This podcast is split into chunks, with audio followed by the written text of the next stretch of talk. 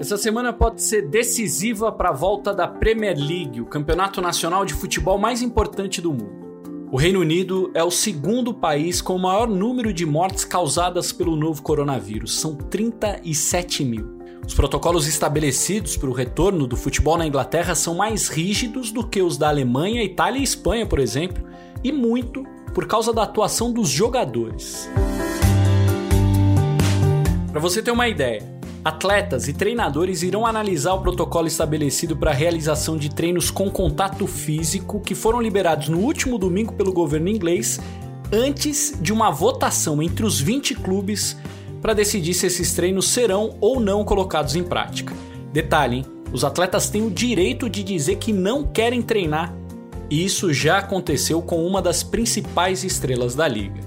Hoje é terça-feira, dia 26 de maio. Eu sou Guilherme Pereira e este é o Jogo em Casa.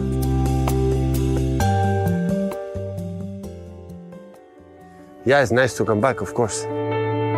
But we follow the rules, so the protocol, we have to. Esse que você está escutando é o técnico do Manchester City, Pep Guardiola, dizendo que eles estão seguindo os protocolos estabelecidos, que no futebol eles não fazem nada de especial e que especial mesmo são os profissionais da saúde que colocam a própria vida em risco para salvar dos outros. Their own lives to save ours.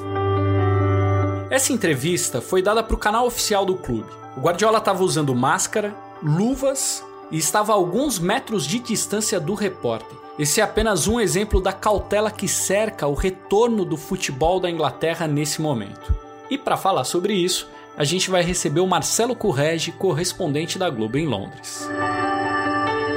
Correge, por que essa semana é decisiva para a volta do futebol no Reino Unido? Oi, Gui, prazer, prazer falar com você, com todo mundo aí, ligado no podcast. Na verdade, essa é uma semana muito importante porque teremos a segunda fase do projeto Restart, né? o projeto Recomeço do futebol inglês. Essa segunda fase diz o seguinte, que os grupos nos treinamentos dos clubes serão de 10 jogadores a partir de agora, e não mais de apenas 5 jogadores, como foi na primeira semana. Então, agora a gente vai ter grupos maiores treinando, os jogadores já têm um contato um pouco maior entre eles, dentro dos elencos de cada clube, e aí podem ver onde está o estágio técnico e físico para ir para a terceira fase, que aí é de treinamentos de 11 contra 11, já na próxima semana. E se tudo der certo e os testes que acontecem duas vezes por semana, em duas baterias por semana, com cada um dos clubes, não apresentarem um crescimento muito grande dos casos de coronavírus, aí os jogadores devem ser liberados, assim como os clubes, para chegarem a uma data final para o recomeço da Premier League. Lembrando que a Premier League ainda tem nove rodadas para acontecerem, são 92 partidas, é muito jogo, mas são jogos importantes principalmente na parte de baixo da tabela, com vários clubes ali lutando para fugir das últimas três posições de rebaixamento. Vamos escutar de um dos jogadores brasileiros mais respeitados na Premier League como está sendo esse processo, esse passo a passo do retorno. William, atacante do Chelsea, que está no futebol inglês há sete anos. Então, voltamos a treinar né, essa semana, né? Semana passada. Treinamos a semana toda, é, em grupos, em pequenos grupos, grupos de cinco jogadores, também com horários diferentes para cada grupo e mantendo aquela certa distância, tomando todos os cuidados necessários, né? O clube tem nos orientado bastante do que a gente tem que fazer, os protocolos antes do treino e depois do treino, é, quanto tempo a gente tem que preparar ali para o treino, até mesmo depois do treino, se quiser fazer algum tipo de massagem, tratamento, são só 15 minutos né, que cada jogador pode ficar. Então, foi bem produtivo, né? Os treinos foram é, mais parte física, né? Mais com bola, né? Fazendo algum, fazendo circuito, usando bastante bola, mas trabalhando bastante a parte física.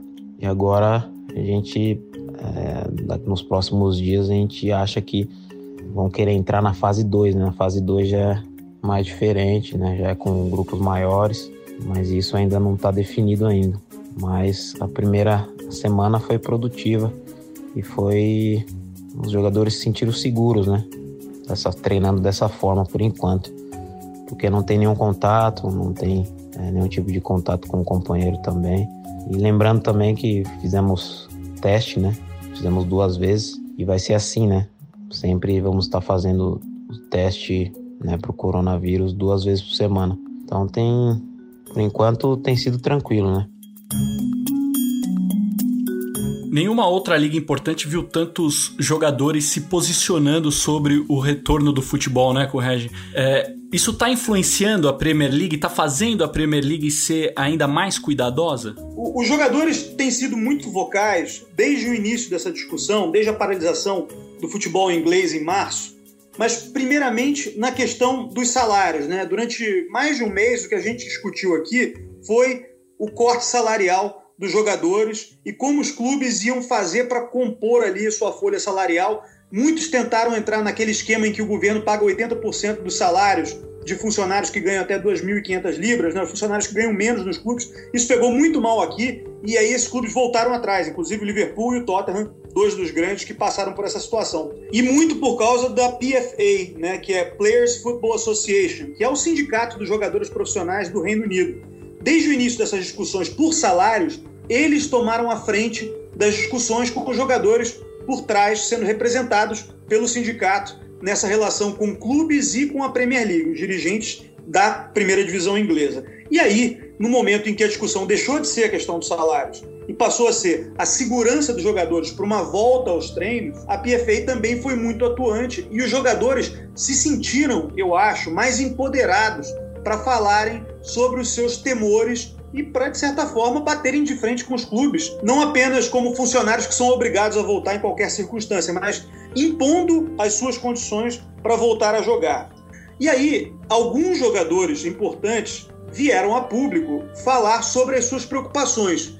Os mais fortes, né, os mais conhecidos a falar sobre isso foram o Raheem Sterling, do Manchester City, atacante do City da seleção inglesa. Troy Deeney, por exemplo, capitão do Watford, estava sempre nas discussões com a Premier League. Ele sim foi à imprensa e deu várias entrevistas dizendo que temia, apesar de todas essas regras de segurança, voltar aos treinamentos porque ele tem um filho de cinco meses em casa com problemas respiratórios, faz parte do grupo de risco e ele não queria voltar a treinar por causa disso. Mas além deles, a gente teve o Danny Rose, que é o lateral do Newcastle, que já foi jogador do Tottenham, dizendo que estava se sentindo como um rato de laboratório voltando ali para uma experiência que ele não sabia o que podia acontecer no futuro com os jogadores, se o risco de contágio era maior ou menor dessa forma.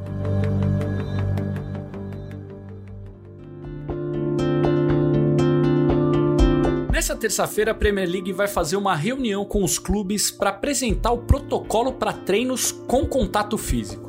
Jogadores e treinadores poderão tirar dúvidas e fazer questionamentos. Amanhã, quarta-feira, isso será levado para uma votação com os 20 clubes. Mas, de acordo com uma regra estabelecida pelo governo britânico, os jogadores podem se recusar a treinar, podem dizer não à Premier League e aos times. A gente conversou com o jornalista Marcus Christensen, editor de esportes do jornal britânico The Guardian, para saber de que forma essa regra está sendo analisada por lá.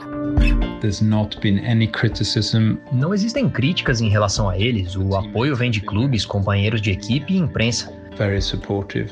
É claro que queremos a volta do futebol na Inglaterra, mas não há pressão em cima dos jogadores se eles não querem voltar também. E isso já aconteceu. O francês Engolo Kanté, jogador do Chelsea, pediu para não voltar e o clube aceitou. Kanté é um dos principais jogadores da Premier League, atual campeão do mundo com a França e ele também é bicampeão da Premier League com o Chelsea. Chelsea have clearly done the right thing in allowing him to. O Chelsea claramente fez bem em permitir que o Kanté ficasse fora o tempo que for necessário. É claro que ele não deve retornar nessa temporada e isso está certo. O Chelsea fez bem em ficar ao lado dele. To stand by him, Chelsea would be... O clube seria duramente criticado se eles não fizessem outra coisa. E eu não acho que eles queiram. Os dirigentes da Premier League falaram que os jogadores têm de decidir. Se eles não quiserem voltar, irão apoiá-los. Se eles quiserem, é claro que vão ter o cuidado para tentar ser o mais seguro possível. Tem uma coisa em relação ao Kanté. O irmão dele morreu devido a um ataque cardíaco perto da Copa do Mundo de 2018. Talvez essa seja uma questão para a família. Por isso é perfeitamente compreensível que ele não queira treinar neste momento. There may be other issues in the family, uh, so it's completely understandable that he doesn't want to train at the moment.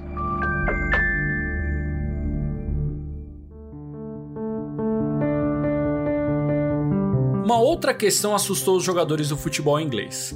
Uma pesquisa de um órgão do governo divulgou que pessoas negras têm quatro vezes mais chances de morrer por causa da Covid-19 na Inglaterra. As estatísticas também mostraram que negros, asiáticos e membros de outras minorias étnicas são mais vulneráveis ao vírus. A principal explicação é socioeconômica, mas não apenas porque, de acordo com o estudo, existem outras dúvidas em relação a esses dados que os pesquisadores ainda não conseguiram explicar. Essa informação chamou a atenção em todo o Reino Unido e o Marcelo Correge vai falar de que forma ela impactou os jogadores de futebol. Os jogadores levaram isso para a mesa de discussão. E aí, é, alguns deles se sentiram mais inseguros por conta disso, porque a comunidade de jogadores de futebol é muito composta por integrantes dessas minorias étnicas, asiáticas e de negros. Então, é, é, a questão está muito por aí e é por isso que tantos jogadores têm se recusado a ir aos treinos ou têm sido muito abertos nas críticas ao modelo de volta do futebol inglês. Apesar de tudo isso, a gente conversou com mais dois brasileiros que jogam por lá além do William e que estão animadíssimos com o retorno. Vamos começar pelo atacante Gabriel Martinelli do Arsenal, uma das principais revelações do futebol inglês nessa temporada. Parece chover no molhado, gente, mas é preciso deixar claro, né? Quando voltar, a Premier League vai voltar sem torcida. E o Martinelli também falou sobre isso. A expectativa é muito grande, porque fazem dois meses e meio, três meses que, que a gente não joga. E da minha parte, estou muito ansioso para que isso aconteça, claro, se, se todas as normas de segurança e, e tudo correr bem. É, não vejo a hora de poder voltar a jogar. É, e sim, a gente se sente seguro. A gente está seguindo o protocolo que, que a Premier League e o governo propôs pra gente. E cada semana a gente vai, vai passando uma etapa. É claro que, que a torcida faz diferença. Vou sentir muita falta deles, é, que é um, é um componente muito importante do jogo, mas é, isso é para um, um bem maior, né? Para a segurança e a saúde de todos. E Acho que isso é, é o que mais importa no momento. E as medidas que estão sendo tomadas são, são as medidas que, que o governo nos passou junto com, com a Premier League. É, e a gente tem que seguir esse, essas medidas propostas por ele diariamente. E cada jogador tem, tem, tem que cumprir o seu. Agora a gente vai escutar o Joelinton, atacante do Newcastle. Alguns jogadores eu acho que se sentem meio inseguro e também eu acho normal, porque Agora eu estou só aqui, então para mim é mais tranquilo, mas a maioria dos jogadores estão com suas esposas, filhos, família, então você corre o risco no dia a dia. Você sente tem medo de, de passar, se você pegar, passar para sua família, para o seu filho. Então acho que é normal esse começo, mas acho que com o tempo isso vai vai passando. Premier League fez muitas restrições, então acho que, que estão fazendo certo nesse começo e espero que, que o mais rápido possível a gente possa voltar a treinar em grupo com o time todo, todo mundo junto e, e assim poder voltar ao campeonato o mais rápido possível. Mas claro que a gente ainda tem que, que treinar um pouco mais, porque depois de dois meses pesa um pouco nessa volta, então o risco de lesão aumenta, tudo isso, então todos os cuidados estão sendo bem tomados. E a gente vem respeitando bem isso. E espero que talvez essa semana ainda a gente possa voltar a treinar o grupo todo, assim pode melhorar um pouco. Ah, com certeza, acho que a torcida, a torcida é uma das partes principais do futebol, que faz a festa, que está ali para apoiar quando você joga em casa, quando você joga fora também. Nossa torcida sempre viaja e é isso que forma o futebol, o espetáculo. A gente tá ali dentro de campo fazendo nosso melhor, tentando fazer gol, fazer jogadas bonitas para deixar nosso torcedor feliz. E então eu acho que vai fazer muita falta pra gente mesmo em jogos em casa. A torcida nos ajuda muito, mas a gente tem que pensar na segurança. Ainda não é o momento deles voltarem, mas a gente tá feliz de poder voltar, esperar que o campeonato comece logo e que mesmo sem ele estar no estádio, mas que possa acompanhar de casa. E eu acho que isso vai trazer uma felicidade para eles também. A gente vai encerrar o assunto de hoje com uma reflexão do Pep Guardiola na entrevista para o canal do Manchester City que nós colocamos logo na abertura do nosso programa. Ele manda uma mensagem para todos os torcedores que estão com saudades do futebol. Well, I think all the fans around the world are, uh, you know, uh, are waiting to watch football. É, eu acho que todos os torcedores do mundo estão ansiosos para assistir o futebol de novo. E nós queremos voltar mas a prioridade agora é outra. Another priority is another thing, so is is still é ficar em casa, ter cuidado e quando for possível nós vamos voltar. Temos que seguir as orientações dos órgãos de saúde, usar máscaras e manter o distanciamento social. Tem muitas pessoas nos hospitais arriscando suas vidas para salvar as nossas. Nós temos que seguir eles e não podemos errar. Now we cannot do uh, anything wrong. No Brasil, a Covid-19 já matou 23.473 pessoas. No Reino Unido, o número exato de mortes é de 36.914. Mas enquanto lá 1.620 casos foram registrados nas últimas 24 horas, aqui foram 11.687 novos casos. O Jogo em Casa tem a produção e reportagem da Bruna Campos, do Martim Fernandes e do Henrique Totti. A edição é do Leonardo Bianchi e do Guilherme Daolio. A coordenação é do Rafael Barros e a gerência do André Amaral. Lembrando que você encontra o Jogo em Casa na Apple Podcasts, no Google, no Pocket Casts, no Spotify e, claro, lá no globesport.com/podcasts. Eu sou Guilherme Pereira. Um abraço para você, muito obrigado pela sua companhia e até amanhã.